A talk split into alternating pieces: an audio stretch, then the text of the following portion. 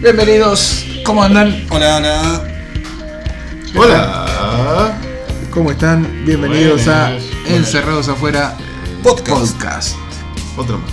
Hoy un especial casi. muchas especial. series, me parece. Tenemos series atrasadas. Sí, algunas que otras una- películas, eh, no estrenos, podemos, salir- podemos hablar. Bueno, pero vamos a los bifes directamente, ¿Qué querés por hablar? favor. No sé, yo no sé que vos tenés ahí mucho preparado. Yo del no único sé, que viste que. Bueno, pará, terminó, terminó Twin Peaks, si quieren. en una serie de abdominales. No tiene. No, no creo que vos hables de serie de Puedo hablar, no hacerlas. Dejamos atrás Twin Peaks, terminó, nos pusimos todos tristes, contentos, nos gustó, celebramos, Y el mundo no fue igual nos después. maravillamos y el mundo no fue igual, pero quedó atrás, ¿no? Qué triste. O sea, ¿Te gustó el final? Es muy difícil reducir en, en una cuestión de gusto algo que No, supera. es muy fácil, de hecho. Porque no estoy diciendo que ni, ni si te cerró, ni si te convenció. Siempre si te, si te gustó. Sensación así primaria, directa. Lo- sí, sí y no. Lo genial es que. Lo genial es que justamente no lo puedo definir Ah. por el gusto. Mira. Ah, claro. Me parece genial Se que haya algo que no pueda. ahí. Hay algo que no puedo definir por el gusto, precisamente. Pocas veces me, me ha pasado en la vida. Quizá con las mujeres. Pero bueno, no importa. A mí me encantó. La verdad, terminé muy contento. Insatisfecho, por supuesto. Pero muy contento. Sí. Puedo decir Bueno. un poco lo mismo, sí, quizá. Sí. Todavía no sabes. No lo sé, no, me excede, es algo que no. Me parece que es algo a procesar en tiempo y me parece genial. Creo que lo conté acá, pero yo tuve un problema grande con Firewalk with Me. ¿La volviste a ver? Eh, no, no la había visto. Ah. Ah, está- sí, me acuerdo que te negaste, estabas Yo- ofendido. Yo soy muy fanático de Lynch, muy fanático de Twin Peaks. Vi Twin Peaks la serie, eh, las dos temporadas. El final ese que nos dejó a todos en ascuas. Que no retomó quién, dónde está Annie, o cómo está Annie. Que era la pregunta final de Cooper. Sí. Una de las pocas cosas que no retomó, y una de las muchas cosas que no retomó es Annie Blackburn. Sí. Pero bueno, en el medio de eso salió la película. Fanático, fui desesperado a ver la película. La odié, Ah, entonces la habías visto. la odié, No. la odié. La odié, Sí. la odié. No la terminé de ver. Vi la primera media hora, una cosa así. Y me quedó ahí, me quedó ahí como... Hijo de puta, ¿qué hiciste? Te cagaste en Twin Peaks. Y bueno, pero bien. Que ef- efectivamente tenía razón. Como Se cagó en Twin Peaks. Como hizo ahora. Efectivamente. Para mí era un problema de fan ofendido. Claro. Eh, Estabas equivocado, evidentemente. No, no estaba equivocado. Estaba en lo absolutamente cierto. Y estaba bien que. de- pero después, se llama crecer. Ah, está. Me di cuenta que sí, que era a propósito. Claramente se estaba cagando en la serie y que no era en contra de los fans, sino que era una cuestión este, autoral. Sí. Y ahí vi la película, me pareció una de las mejores películas de Lynch. Ojalá la pudiera ver en sala alguna vez. Y. mm, En de- 3D. En, no, en 4K, en 4K. Después de eso, quedó en claro que. Y de hecho, creo que cuando empezamos a hablar de Twin Peaks antes de que saliera, una de las cosas que yo repetí una y otra vez era que seguramente no era nada de lo que esperábamos. Eh, La tercera temporada no iba a ser nada de lo que Y esperáramos. fue eso, ¿no? Porque precisamente eh, lo que está haciendo Lynch es eso desde hace un tiempo, ¿no? Hacer que nada de lo que esperás pase. Y se cumplió, literalmente. Por ende, estaba tan dispuesto a ver algo que no esperaba, que terminó siendo lo que esperaba, Que era lo que algo que no esperaba, Claro. y saqué el juicio de mí. Mm. Saqué el juicio del gusto, saqué el juicio de, ¿no? Como que, bueno, es esto y, y- y me permití, me dejé llevar. Y cómo te parte la cabeza, y cómo te lleva a lugares que no sospechás, y cómo te hace sentir de bien y cómo te hace sentir de mal, cómo te hace putearlo, cómo te hace aplaudirlo. Sí. Eh, Pero no, no, vol- no volverá a pasar. Sí volverá a pasar. ¿Vos decís? Sí, volverá a pasar, va a haber una cuarta temporada, te lo digo acá. No, yo no creo. Sí. Yo no creo. Sí. ¿Por qué? ¿Por qué decís eso? Sí. Sí, ¿por qué decís Sí. eso? No, no. Va a haber más Twin Peaks. Yo creo que no. Y Bueno, está bien si no hay más. De hecho, hay más Twin Peaks en un. No, bueno, ya, hoy creo que ya está saliendo el segundo libro que escribe Mark Frost sobre Twin Peaks. El dossier de Twin Peaks. No sabía que eso existía. Ah, Sí, el libro de Mark Frost. ¿Sabías que existía el libro de Mark Frost? No, ¿no nuevo? Bueno, el que, el que salió antes de que saliera esta tercera Ah, temporada. sí. Y ahora sale uno nuevo. No, no sabía que Que es igual y que es la segunda parte del, del otro, digamos. Mira. que supuestamente complemen- se complementa con las cosas de la tercera temporada. Con la misma salvaje libertad anárquica, lógica y, y- y estiradamente artística este, dirección que siguió el- la, la tercera temporada. Yo creo que es una de las pocas también conocida como The Return. se puede ver varias veces. ¿No? Yo tengo ganas de verla de vuelta, por ejemplo.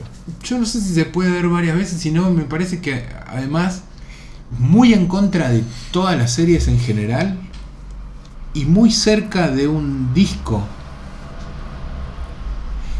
o de un libro que te parte mucho la cabeza, me parece que se pueden ver cosas puntuales. Me parece que tiene mucho de eso, ¿no?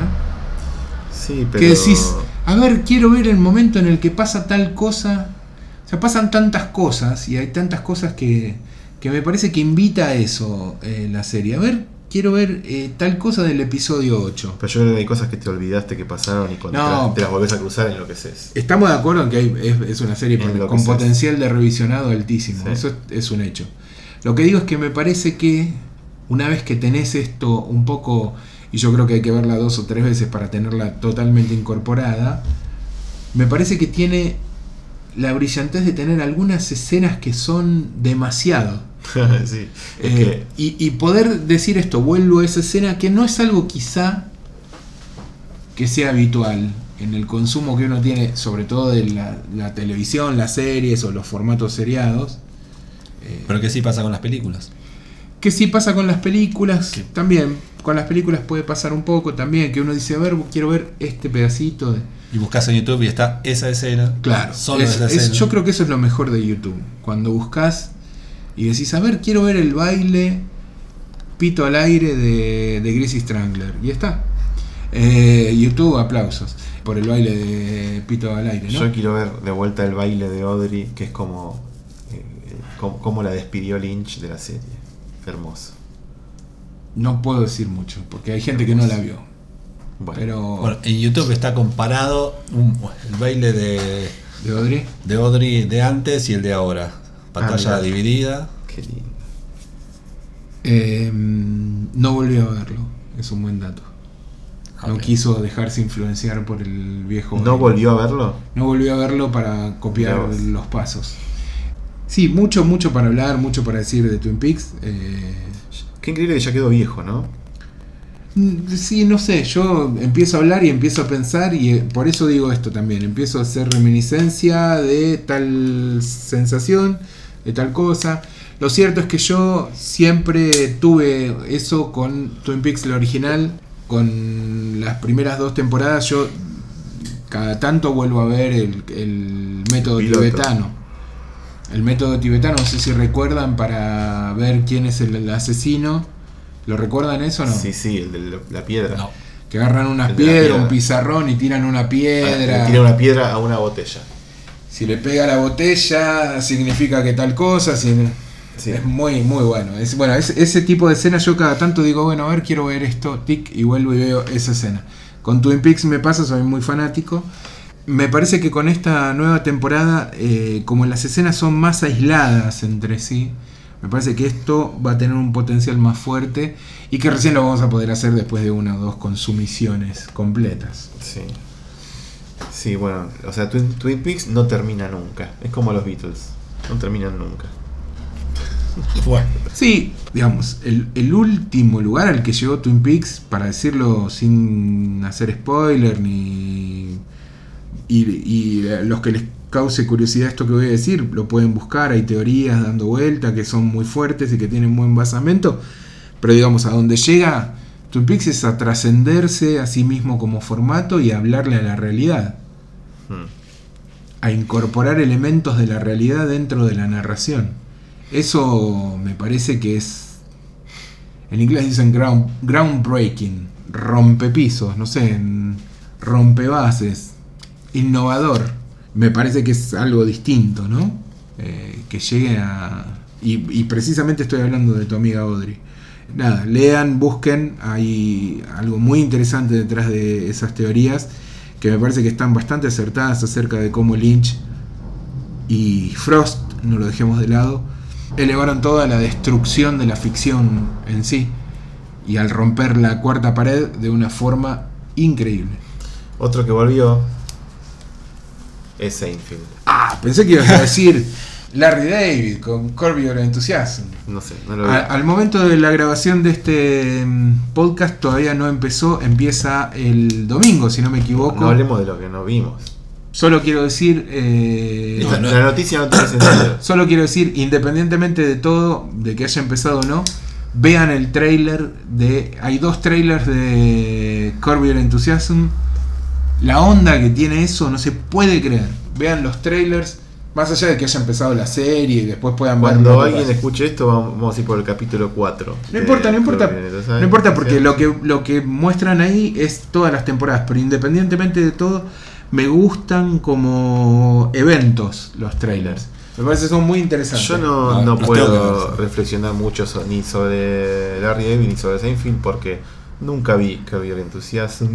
Ah, y sos vi, un- ¿Cómo ah, que un nunca boludo. viste? no, nunca lo vi. eh, No, pero tenés que ver. Hay, hay todos una, unos segmentos de series de los 90 que yo no vi nunca. No vi Pero nunca Friends. es- no es de los no 90. vi, no- y Seinfeld vi la primera temporada que son solo 6 capítulos. Eso es todo lo que vi de Seinfeld. Entonces no puedo hablar mucho. Lo que puedo Ah, hablar... Puede hablar, te tenés que retirar, hijo de No, bueno, porque... No sé. Eh, ustedes miraban televisión, yo hacía otras cosas. ¿viste? Ah, yo cogía, yo cogía. No, no dije eso. Podía mirar, podía mirar películas. Sí, yo tenía mujeres, yo tenía, tomaba alcohol, con- tenía bandas de rock. No miraba Mientras televisión. ustedes, boludo. nerds no, miraba, no miraba sitcoms. No miraba sitcoms. Sí, llenos de granos. No se, no se maltraten. No, no. se maltraten ustedes. No, él andaba en auto por Miami, compraba Claro. cassettes en las gasolineras. No, usando su trajo color, color azul marino y esas Claro. cosas. no se maltraten. Yo solo digo que no miraba sitcoms, nada más. Pero bueno, No sabes lo que te perdiste. posiblemente. La cuestión es que vi este regreso de Seinfeld y podía ser cualquiera que es medio lo mismo, ¿no? Digo, yo supongo, quiero creer que para el fan de Seinfeld fue una gran desilusión. Jerry Before Seinfeld. Eso, así se llama. Quiero creer que fue una gran desilusión. No lo vi, desgraciadamente. Un poco, Soy sí. muy fanático. Un no chabón haciendo chistes, algunos más que otros, y haciendo un mini resumen de su carrera, que yo que no conocía bien cómo era su historia, eh, la hace así, un, hace un repaso, de un- un- tiene- son 50 minutos, eso es lo que Un dura. poco más. Un poco más. La verdad que para mí, eh, ¿cuánto hace que eh, Seinfeld no hacía nada? Venía siendo. Bueno, lo de los lo del auto, eso, sí, ¿no? Comedian sin, Sí. Comedian sin Car, Getting Coffee. Pero me parece que como gran regreso fue un globo pinchado, digamos. No pasó No nada. puedo hablar. No puedo hablar. Lamento no poder. de- Eso es, esto es lo que yo puedo decir. No, bueno, yo lo vi y, y un poco sí, te desilusiona, pero también eh, está bueno ver algo nuevo de él. Es como ver una sucesión de, de las introducciones que tenía la, serie en lo- los, primeros tiempos, en los que empeza- empezaba con, con Seinfeld eh, en el club eh, haciendo su show y luego se metía de lleno en el, episodio. Es como ver una sucesión de, esos momentos. Y no sé, está bueno conocer un poco de la historia de él antes de ser famoso. Pero lo dice en tres minutos. O sea, no hay. Sí, pero, pero No dice mucho. no, pero yo. tiene buen- buenos momentos, como, como la diferencia entre su niñez y la niñez de los chicos de ahora. Sí. Eh, también está bueno eh, con- conocer detalles de su infancia, no sé. Sí, en clave Eh, chiste. En clave de chiste, pero no sé, por ahí eso está en, en algún libro que no leí, pero... Claro, no, sí, yo no lo sabía. No, a mí también, digo, para mí fue simpático, pero... No, pero sí, no, me no, quedó no la es- sensación de, de- de que era poco. No, no, no es, sí, no, no es un, un regreso a lo bestia. Claro. Pues sí. se supone que va a haber otro otro especial como este, de este estilo, y que va a preparar algo más para Netflix, pero bueno, no sabemos qué va a No se hacer. sabe bien qué. Igual lo que yo estoy esperando es que pongan todas las temporadas de la serie para verlas cuando uno quiera. ¿Van a subirse en fin? ¿En Esperemos, Netflix? no sé, estaría bueno. Así como en su momento estaba Twin Peaks para ver. No, pero Twin Peaks nunca estuvo para ver. Sí, la- sí. Antes de la tercera, sí. No. Sí, ¿En Netflix? sí. ¿Estuvo, Estaban. ¿Llegó a estar Twin Peaks? Sí, las dos. Las dos temporadas. Mira vos. Ya la vi, ya la vi. No sabía que estuvo en Netflix. Sí, hace un par de años, dos, tres años. Ah. Mira vos. Bueno, también estaba Twilight Zone. Ah, sí. Sí, en Netflix. Y estaba eh, Doctor Who. Ju, Mira vos. ¿Qué más tenemos para hablar?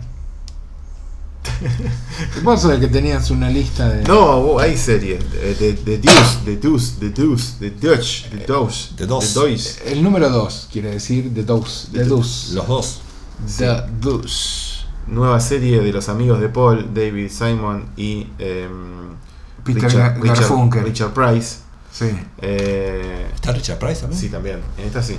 Sí. Sí, sí, sí. Te digo porque ya me vi los tres, los bien, tres está bien, está capítulos. Serie ambientada a principios de los 70, empieza en el año 72 de hecho, en Nueva York, una época donde se estaba eh, armando la industria del porno. ¡Qué lindo! Sí, obviamente la serie hay como mucho de lo que se llama el diseño de arte. Con eh, la serie, al hablar mucho, hay personajes que son prostitutas y hay mucho mucho cafi, mucho cafiolo en Sí. la calle. Toda- ca- casi toda la, la serie transcurre en la calle o en algunos bares. Oye, bueno, teluchos de mala O en muerte. hoteluches de mala muerte. Entonces hay mucho en Nueva York de la época, mucha reconstrucción y a mí me gusta mucho esa época. Eh, me gusta mucho ese tema, toda esta cuestión de la distribución eh, a cargo de la mafia, que eso es lo que aparenta que va a ser, ¿no? ¿Está Harvey Keitel No está Keitel a todavía. Jodie Foster? No, pero podría estar tranquilamente. Eh, hay mucha calle 42. Está David Franco haciendo un doble papel de él, de, dos hermanos gemelos. Eh, uno es como un poco más responsable que el otro, trabajando en un bar. Eh, está Maggie Gyllenhaal, que también es productora junto con, con Franco de la serie, que hace de una prostituta a la que apenas arrancada la serie le proponen participar para reemplazar a una chica de un corto porno y flashea, se copa con, con, lo técnico y con el, con el negocio posible de participar eh, en la industria de porno, no solo poniendo el cuerpo, sino eh, viendo a ver qué se puede hacer con eso. Eh, quiere dedicarse al cine, digamos. Esto aparece en los primeros capítulos. Pero lo más destacado, por ahora lo que se ve, es lo, lo fuerte que es a nivel reconstrucción. Es impresionante. De hecho, la- el primer capítulo están las marquesinas con las películas El conformista Sí, de Bertolucci, Mondo Trayo de John Waters. Hay mucho de eso, mucho elemento de eso. eh, y cómo se ve en las calles, la mugre de la época. eh, y esta cruza entre... Mucha gente ensuciando Nueva York Sí. en Y- pos de la serie. y esta cruza entre eh, la sordidez del mundo de la prostitución en la calle, más eh, la, el- la pata policial que tiene la serie, porque están los policías persiguiendo toda esa cuestión, y, y- y esta industria incipiente del cine porno que empieza a aparecer, y la gente que está regenteando o, o- o- o transando en los bares, estos, eh, estos tanos ítalos mafiosos. Que, que aparecen ma- manejando, comienzo- manejando El comienzo de- de- de del padrino también. también, de hecho, hay, hay como un guiño en el capítulo 3 de un tipo de seguridad de un bar, creo que está leyendo el padrino de Mario Puzo. Eso me parece que es un, un guiño. Eh, está bien, es de, es de la época también. Claro, Eh, sí. eh, Pero no, no hay tanto de eso, por suerte. No, no es de Vinyl. ¿Se acuerdan? Claro, sí, Que sí, tenía. Ay. Bueno, No que- me hagas acordar. bueno, pero que había mucho de eso. Eh, era interesante por la época, pero, pero se recostaba mucho porque ya era ridículo todo. Eh, esto por suerte no, o sea, inevitablemente si la acción transcurre que está en la calle tiene que estar todo eso y es interesante. Eh, igual yo no le...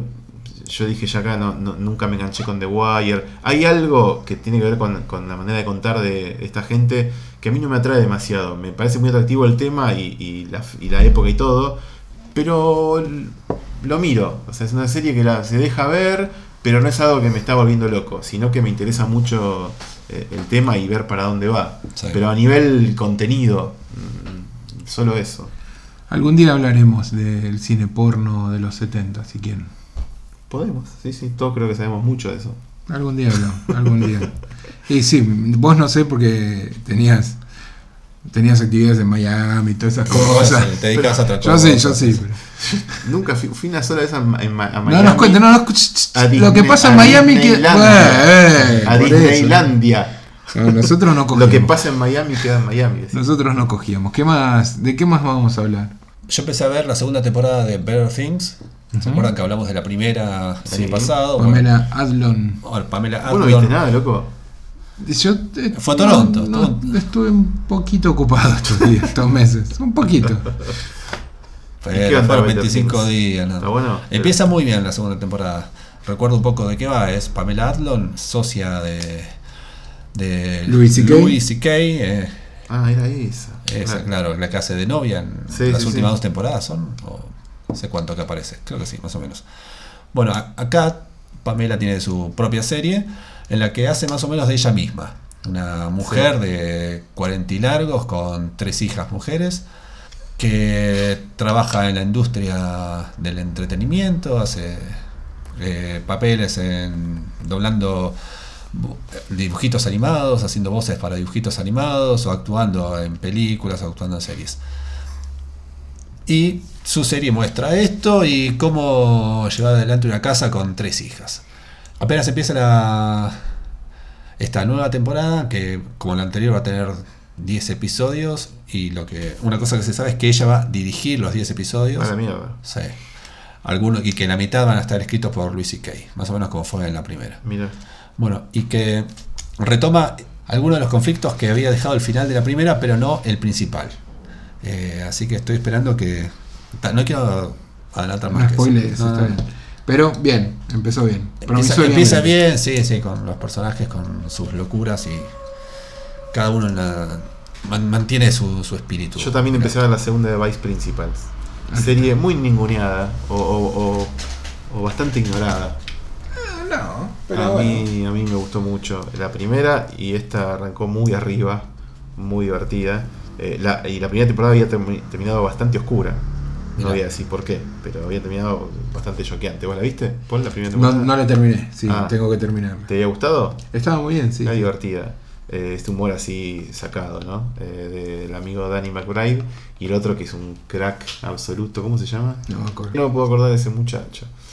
Bueno, ¿qué decir de Vice Principal? Dos tipos que son detestables, que Sí. son preceptores, digamos, de un colegio, pero querían ser eh, directores.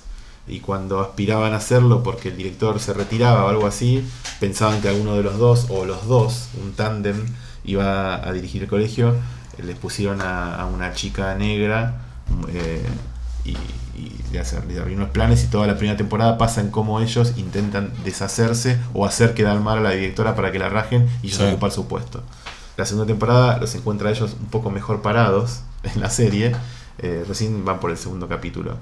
Pero a- la, la serie anterior, en la serie anterior pasó algo al final Sí. y esto es, bueno, recoge un poco las secuelas de eso. Así empieza la, la segunda temporada. Pero no quiero decir nada porque recién arrancas la segunda temporada y la lo que pasa al final de la primera es importante.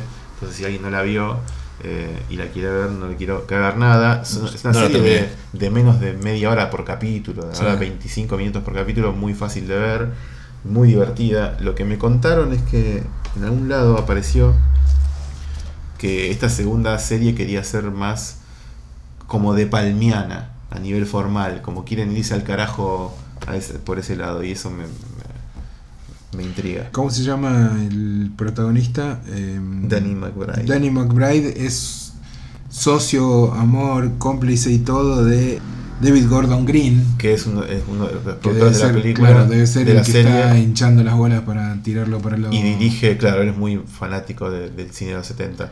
Y, Qué y- extraño igual eh, la carrera de David Gordon Green. Yo no me dejo de sorprender de Sí, lo- bueno, de hecho tiene arrancó con cuatro películas que respondían un poco a lo que era el cine indie con pretensiones de, autor, de, de autor de los 70. O sea, se le asociaba a Terence Malick, a todo, todo ese cine eh, autoral, pero muy setentero. Eh, y después le pegó por la comedia locada. Eh, se hizo muy amigo de James Franco, de Seth Rogen, hizo varias películas así. Una cantidad, ya ni me acuerdo. Pero lo que está haciendo ahora desde hace un tiempo es una y una. ¿Viste? Una, para mí, una, para, mí, ellos. una para ellos, sí. Una un poco Nunca más se sabe cuál es cuál. Por ejemplo, yo no vi la última de él, que es una que hizo una comedia que se llama... Bueno, no me acuerdo ahora. Hizo una comedia con Sandra Bullock, ¿sabías? No sé si sabía. Sí, Sí, puede ser. del año pasado creo que es. Esa fue la última. Pero bueno, él viene produciendo Vice Principals y dirigiendo muchos de esos capítulos junto con Jody Hill, que es otro de estos directores Amigo del humor. amigo del humor. eh, Dirigió Observe and Report, una demencialidad hermosa eh, con Seth Rogen. Bueno, Rogan, Rogan. ¿es Rogen? Sí. Bueno, Rogen por él. Toda esta gente. Y Vice Principal va por ese lado. Tiene, tiene ese tono. A mí me divirtió mucho. Amigos de lo ajeno. y me sigue divirtiendo. ¿Y qué más? No estrenos. ¿Vieron películas que no se hayan estrenado? Que andan por ahí dando vueltas. Muchas. Hay una cantidad. Sí, bueno, viste muchas. Hay una Películas que, del futuro. eh, no creo que vaya al Festival de Mar del Plata, por eso podemos hablar un poquito ahora, porque ya se consigue por ahí, ahí en Liberarte la tienen, ¿viste? Uno accede a eso fácilmente. A Ghost Story. ¿La viste? No la vi vieron? Ghost Story. La quería ver, pero como sabía que se estrenaba en Liberarte. Sí. Yo vi la cajita al liberarte. ¿La viste? Muy, muy atractiva. Hay que decir que no es una película de terror. Es Bueno. una historia de un fantasma, de fantasmas, pero no de una película de terror. Su director es David Lowery, que eh, viene de hacer una hermosa adaptación de Pedro y el Dragón, la Ujú. película de Disney Sí, sí. de los 60, 70. eh, el año pasado a mí me encantó la versión de este muchacho. Más conocida como Mi Amigo el Mi Dragón. amigo el dragón, sí. Y antes había hecho una que llamaba Ain't Them Body Saints. eh, ¿Acaso no son cuerpos eh, de santos?